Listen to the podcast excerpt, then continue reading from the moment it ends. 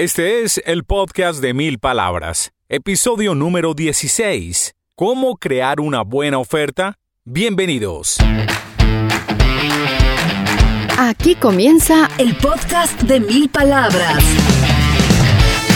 Un espacio con ideas de comunicación efectiva, emprendimiento y marketing digital que lo ayudarán a crecer su negocio. Con ustedes, Santiago Ríos. Hola, ¿qué tal? Gracias nuevamente por la compañía, por estar con nosotros en el podcast de Mil Palabras, donde compartimos ideas de comunicación efectiva, marketing digital, negocios digitales, emprendimiento y en general tips, comentarios, ideas, conceptos que lo ayudan a crecer su negocio o incluso a mejorar su desempeño en su carrera profesional. Quizás no es un emprendedor, pero hay muchos tips acá que lo ayudan a hacer mejor su trabajo. En definitiva, Gracias a todos quienes han manifestado su apoyo a este programa, a todos los contenidos que creamos con mucho cariño. Saludamos especialmente a Esteban Giraldo en Medellín, Colombia, a Patricio Osa que está en Lima, Perú, y a Dominique Rosenthal en Chile. No me dijo cuál ciudad, pero un saludo para todos ellos. Gracias por estar en la sintonía del podcast de Mil Palabras. Uy, vaya tiempos raros, complicados que estamos teniendo en América Latina en estos días, ¿no? Mucho movimiento, mucha agitación. Desde mi perspectiva entiendo las protestas de la gente en muchos casos, entiendo que hay inconformidades, que hay que exigirle a los gobiernos, obviamente rechazo las manifestaciones de violencia de cualquier parte, de donde provengan. La verdad que le pido a la gente que protesten de manera tranquila, por Dios. Y lo otro es que movamos la atención del reclamo, de la protesta. Yo creo que cuando uno se concentra únicamente en contradecir, pelear, reclamar. A mí me ha pasado, de verdad, cuando uno empieza, por ejemplo, cuando tengo problemas con un proveedor y empieza uno a reclamar, a pelear, a... uno tiene más de eso. A uno se le devuelve cada vez más el mal servicio cuando uno se concentra o al menos indispone con esa situación. Yo creo que lo mismo pasa con la gente que se dedica a pelear, a contradecir, a molestar y entre más violentos se vuelvan, más van a obtener de esa situación incómoda en la que están viviendo. Entonces yo creería que uno pudiera protestar para que lo escuchen, pero no sé hasta qué punto seguir centrando la energía en todo eso negativo. La invitación de verdad, y lo más probable es que si usted esté escuchando este podcast sea una de esas personas que están pensando en construir, en generar ideas, en llevar a cabo proyectos, en cumplir metas, en avanzar con su carrera profesional, y si usted es de esas personas, lo más probable es que esté asumiendo la responsabilidad con lo que pasa en su vida. Yo creo que uno no le puede poner el destino, el futuro, lo que uno quiere construir a un gobierno.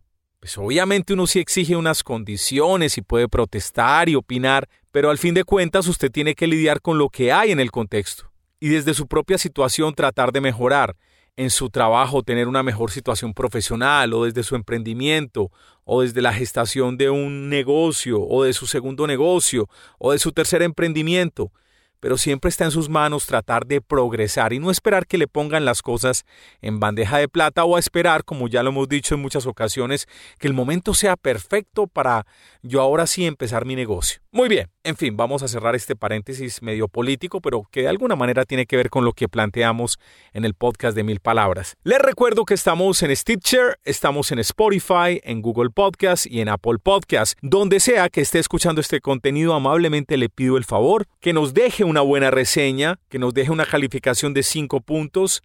Cuando más gente escuche este contenido vamos a crear un impacto mayor y de verdad que cuento con usted para que repliquemos este contenido de la manera que pueda. Si lo quiere compartir en Facebook, en Instagram, si lo quiere compartir en LinkedIn, bienvenido todo su apoyo, de verdad. Y si tiene algo malo que decirme, ya conoce mi correo electrónico santiagoríos.milpalabras.com.co. Me puede saludar, me puede criticar, me puede enviar un mensaje de voz si quiere salir en este programa. Hoy vamos a hablar de cómo crear una buena oferta. Es nuestro tema en este podcast. Les voy a contar cómo decidí el tema para esta edición. Recientemente, en octubre 21, estuve en Irvine, California, en un evento excepcional. El evento es BBD Live, es una conferencia de marketing, un gran encuentro de profesionales del marketing y emprendedores que están creando negocios digitales muy exitosos. Nos juntamos unas 600 personas alrededor de este evento que nace del programa Business by Design de James Wedmore, que se los he mencionado en podcasts anteriores. James de verdad que para mí ha sido una gran influencia, me ha ayudado muchísimo, especialmente a repensar la forma en que veo mi negocio, en que veo mi empresa.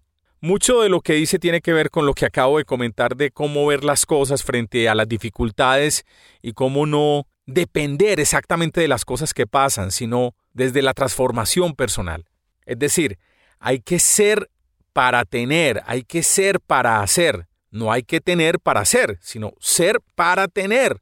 Entonces, después de haberme inscrito en el programa de James hace ya más de un año, nos invitaron a todos los estudiantes de su programa a esta edición número 8 del BBD Live y les cuento que allá las conexiones, la energía de la gente, la disposición, la actitud para compartir, para conectarse, era maravillosa. Traje muchos amigos de ese evento, nuevas conexiones, nuevas ideas entonces quería compartirles un concepto interesante que encontré en el evento. Pero antes también una pequeña entrevista, una pequeña reseña que nos hace una gran amiga que conocí en BBD Live. Ella se llama Joana Salazar, es de Pereira, Colombia. Actualmente vive en Miami, en Estados Unidos. Ayuda a emprendedores hispanos a triunfar en el mundo digital en Estados Unidos. Y la invitamos a este podcast para que nos comparta rápidamente qué le dejó el BBD Live. Rodemos el cassette. Hola amigos de Mil Palabras y de Santiago Ríos, es un placer completo para mí estar acá. Mi nombre es Joe Salazar, yo soy la dueña de Joines, yo ayudo a emprendedores y expertos hispanos a posicionarse en el mundo digital, a transformar sus negocios offline en poderosísimas marcas digitales. Y me encantó eh, esta pregunta de Santiago de para mí qué significó BBD Live.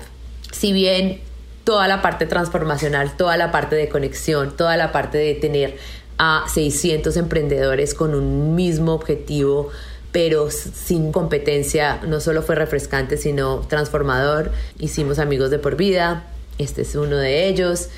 Pero para mí una de las presentaciones más impactantes fue la de Brit Seva. Ella es una emprendedora que ayuda a dueños de salones de belleza en Estados Unidos a posicionarse. O sea, ella se encarga, esa su audiencia y está arrasando el mercado. Y al final la conclusión que ella tuvo, que para mí fue bien, bien importante, fue concéntrate y que sea de sumísima claridad cuáles son los pain points de tu nicho. Y ella no solo habla del nicho en general, sino que ella dice que dentro de tu nicho vea un nicho más abajo porque es ahí donde te vas a diferenciar y te van a ver como el experto. Entonces, entender bien cuáles son los problemas, qué es lo que los despierta en la noche, qué es lo que no los deja dormir, qué es lo que real, el problema exacto que tienen y hablarle a ese problema todo el tiempo. Completamente a ese nicho, tratarlos completamente diferente como lo ha tratado, los ha tratado todo el mercado hacerlos sentir que son las personas más importantes, hacerlos sentir que son los únicos, tratarlos de la manera más distinta que lo han, tratado siempre, pero desde un punto de vista de servicio. Y la última parte que para mí es esencial es hacer una disrupción en tu industria. Todos estamos en la industria en la que estamos y nos empezamos como a volver iguales, como que hacer las cosas de la misma manera, no es que eso así es como se hacen las cosas, no es que eso siempre se ha hecho así. Y ella dice que ese es el peor error en el mercado, es no estar completamente en el pulso de qué se puede hacer diferente y hacerlo completamente loud, o sea, hacerlo completamente gritarlo por el cielo completo de cómo es que tú haces las cosas distintas y crear siempre esa polarización en tu mensaje. Entonces, para mí esos fueron los como la presentación más impactante en cuanto a mercadeo, que es mi nicho y lo que yo hago. Y para mi vida eh, me cambió la vida.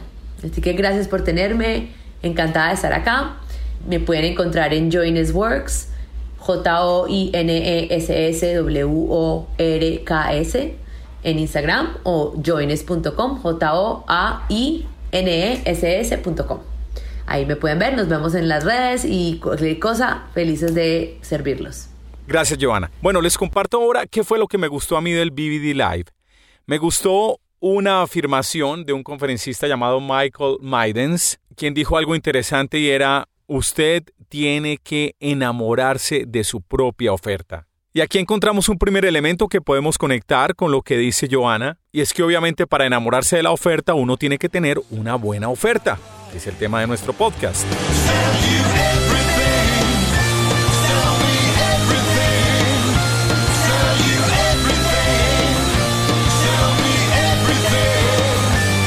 Atención que la idea aquí es tener muy claramente definido el grupo al que le estamos llegando con toda nuestra comunicación y con esa oferta. A reducir el nicho lo más que se pueda. Entre más específico, más éxito vamos a tener.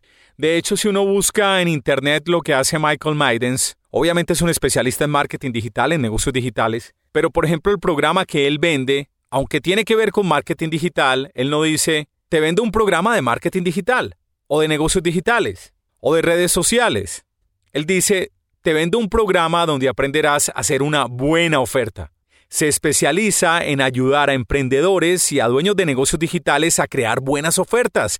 Tiene el nicho supremamente definido. El nicho acá son personas que preparan las ofertas, no únicamente que tienen toda la estrategia digital, una cosa más grande y más integral, sino que son las personas especializadas en crear ofertas. Al definir ese nicho, también están definiendo el tipo de producto o servicio. Ahora, les confieso, esto no es fácil. Yo llevo mucho tiempo en negocios con mi empresa Mil Palabras y para mí definir los nichos ha sido complicado. Y le digo la verdad, no es difícil desde lo técnico, desde entender exactamente quién es su público objetivo, sino desde las prevenciones y los sesgos que tenemos para definir ese público. Muchos tienden a decir, por ejemplo, no, es que mi producto y mi servicio le sirve a todo el mundo. Le sirve a la mamá, al papá, al hijo, a la hija. Esto es para todo el mundo. Somos como vanidosos pensando que lo de nosotros le va a servir a toda la humanidad y eso no es cierto. O creemos que si le apuntamos a todo el mundo, si disparamos como se dice con metralleta, qué pena la analogía tan violenta, pues le vamos a alcanzar a alguien y alguien nos va a terminar comprando.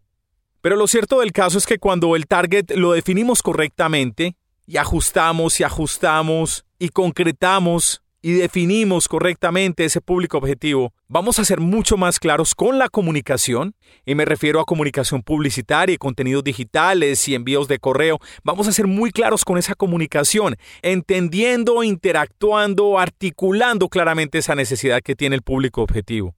Otra característica importante de una buena oferta es ofrecer lo que la gente quiere, no lo que usted cree que ellos necesitan. Me acuerdo hace mucho tiempo en una clase de mercadeo, cuando hice el posgrado de mercadeo en Estados Unidos, una profesora decía que muchas veces las encuestas eran engañosas, porque la gente respondía con el deber ser, pero no con lo que realmente querían. Es decir, cuando le ponían intelecto a lo que creían que necesitaban, olvidaban lo que querían. Igual le pasa a quien hace la oferta. Se centra más en lo que supuestamente necesita su público objetivo que en lo que quiere. Les explico con este ejemplo concreto que me contaba la profesora. Hacían una encuesta con preguntas medio sesgadas y le preguntaban a la gente, ¿a usted le gustaría unas papas fritas con bajo contenido de sodio, con grasas que sean saludables y con poca grasa y que tengan la mitad de calorías que unas papas de paquete tradicionales. Y la gente decía, sí, a mí sí me gusta. Sí, eso suena muy bien, muy saludables. Pero a la hora de escoger las papas y de comerlas y de degustarlas, la gente se quedaba con las papas poco saludables. A la hora de la verdad imperaba el deseo sobre lo que intelectualmente o racionalmente la gente pensaba que era lo que necesitaba. Otro ejemplo puntual, cuando iba a empezar la televisión regional en Colombia y se empezaron a crear canales de televisión en los departamentos en otros países les dirán provincia o estados, aquí les decimos departamentos, le preguntaron a la gente de mi departamento en Antioquia cómo se imaginaban la televisión, qué debería tener la televisión. Y la gente de una forma altruista, entendiendo que posiblemente necesitaban eso, decían, no, queremos un canal más cultural, más educativo, que forme a la gente.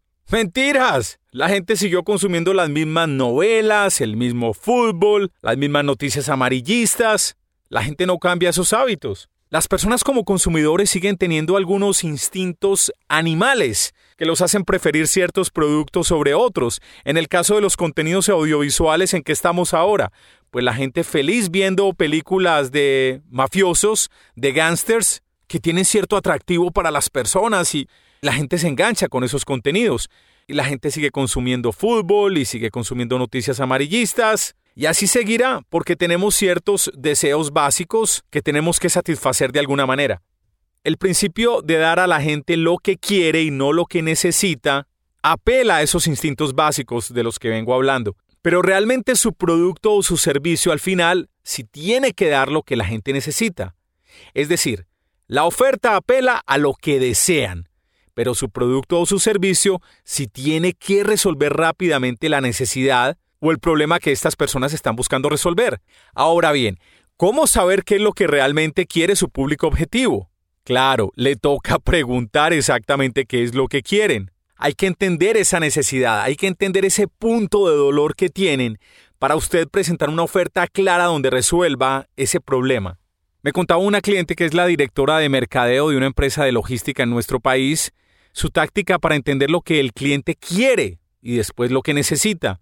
Ella se sienta con los clientes actuales y les hace una entrevista a profundidad, un análisis 360 de cómo es el servicio, la experiencia de servicio que tiene ese cliente con la marca, dónde fallan, cómo los han atendido, cómo es el proceso para pagos, cómo es el proceso de despacho, cómo es el proceso de transporte. Habla con todas las personas involucradas en ese proceso de logística desde la perspectiva del cliente. Usted me dirá, no, pero es que ya es un cliente, ya es un tema como de servicio al cliente. Claro, pero cuando ese cliente le termina diciendo los problemas que está resolviendo el servicio de logística, lo que más valoran de ese servicio, ahí ya hay herramientas para una comunicación muy clara de la oferta a sus prospectos que aún no se han decidido por su producto o servicio. Otro elemento importante para crear una buena oferta es utilizar un lenguaje sencillo. Me acuerdo cuando empecé a mostrar mi servicio de podcast corporativo hace ya 13 años a los comunicadores organizacionales de las empresas. Uno tiende como a ser como, como pinchado, como elaborado, como decimos en Colombia, muy creído. Entonces uno presentaba términos raros, no, el podcast es se transmite a través de un RSS, un RSS es un Really Simple Syndication, eso automáticamente se genera un destino donde los... Bueno, en fin, uno complicaba las cosas. La gente decía, wow, eso suena muy interesante, impresionante. Eh, uno presumía con ese tema y la gente decía, no, eso suena súper tecnológico, súper chic, súper cool, súper de todo, pero no te lo compro. ¿Por qué? Porque no lo entendían. Las cosas cambiaron simplemente cuando le decía a la gente, mira, nosotros podemos ayudar en la comunicación con tus colaboradores a través de podcasts corporativos. ¿Qué son los podcasts? Son como programas de radio con contenido hecho a la medida de tus necesidades de información al interior de tu empresa. Ah, eso suena distinto, suena más atractivo. El problema es que cuando estudiamos tanto una metodología, una tecnología, nos enamoramos de esta y empezamos a usar términos rarísimos para tratar de descrestar al cliente con términos que el prospecto o el cliente no entiende o no le interesa entender. Miren, yo vivo en una casa a las afueras de Medellín, una casa que tiene un jardín y toda la vida hemos tenido una perrita ya, una boxer muy bella pero ya está vieja, y nos regalaron otra perrita. Esta perrita es cachorro y es muy necia. Y estoy buscando como un entrenador que me ayude como a controlarla, porque está dañando los muebles que están afuera en el jardín, está haciendo daños y la perrita está cansona. Entonces llamo yo a unos entrenadores de, de perros, entrenadores caninos, y uno empieza a hablarme del desarrollo psicomotor, psicocanino. Eh, no, mejor dicho, el, tipo me vendió un programa de formación para el perro que duraba hasta los 3, 4 años de vida. No, que porque un cachorro tiene un comportamiento psicológico, no, y de pronto tiene toda la razón y el tipo puede haber estudiado mucho, pero tanta información me confundió. Lo único que yo quiero es que el perro no haga daños, que si entra a la casa no haga popó, que cuando esté jugando no me muerda, que cuando esté saliendo para el trabajo no se paren las patas y me ensucie el pantalón. Pero el tipo complicó las cosas, así que uno tiene que poner el lenguaje muy simple, y eso requiere trabajo, porque uno tiene que salir de ese chip técnico, tecnológico, metodológico extraño que uno desarrolla cuando uno crea su servicio o su producto que tiene unas complicaciones técnicas, pero que al cliente o al prospecto no le interesan finalmente. Pero sin duda lo más importante de una buena oferta es lo que les decía, enamorarse de la oferta. Y aquí hay una serie de consideraciones que ya desarrollaremos en otro programa, pero es básicamente ese susto que nos da cobrar mucho, pensando que no nos van a pagar, pensando que la competencia va a quebrar el precio siempre. Y cuando una oferta está bien construida, quizás de lo que menos nos podemos preocupar es por el precio. Porque si una oferta está bien construida y le estamos hablando al público correcto, que desea, que quiere resolver un problema concreto, lo más normal es que el precio sea la última objeción. Estamos llegando al final de este podcast. Por favor recuerde compartirlo con sus amigos, con sus colegas y suscribirse y dejarme una buena reseña donde quiera que esté escuchando este contenido. En Apple Podcasts, en Stitcher, en Google Podcasts o en Spotify. Recuerden además que me pueden escribir a santiagoríos.milpalabras.com.co o incluso me puede enviar una nota de voz si quiere salir en este programa con una pregunta, con un comentario, con un aporte. Me puede enviar su mensaje de audio por WhatsApp al 57, que es el área de Colombia, y luego 315-467-0314. En la producción estuvo Alejandro Rivera. Yo soy Santiago Ríos. Los espero muy pronto en otra edición de El Podcast de Mil Palabras. Hasta este momento, el podcast de Mil Palabras. Un espacio con ideas de comunicación efectiva, emprendimiento y marketing digital que lo ayudarán a crecer su negocio.